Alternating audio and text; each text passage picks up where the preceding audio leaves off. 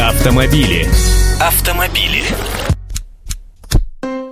Здравствуйте, я Андрей Гречанник. Курить или рулить? Вот о чем сегодняшний разговор. Пока законодатели повсеместно об этом только говорят, но дальше разговоров дело не шло. А вот в Аргентине уже принято решение ввести запрет на курение сигарет или сигар во время управления автомобилем. Это, так сказать, эксперимент, пока он действует только на территории города Кордова, который является одним из самых крупных в стране.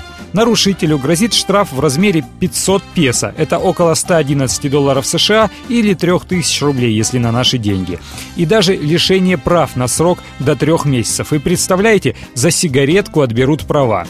А если водителя поймают за курением во второй раз, то штраф увеличивается ровно в два раза, а срок лишения прав может достигнуть и двух лет. Власти этого города Кордовы уверены, что запрет на курение за рулем позволит поднять безопасность на дорогах. Ведь прикуривание сигареты отвлекает человека от дороги примерно на 3 секунды, и машина на нормальной скорости за это время способна проехать в среднем метров 60-70.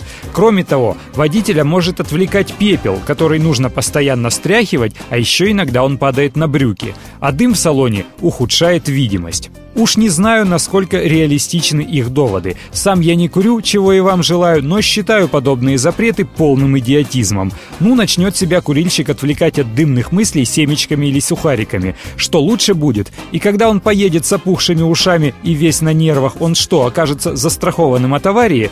Вы как думаете, нужен нам запрет курения за рулем? Снова стою одна, я снова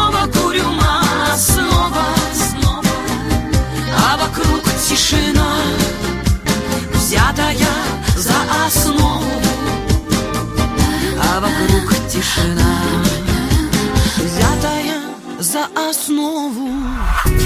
Автомобили. Автомобили.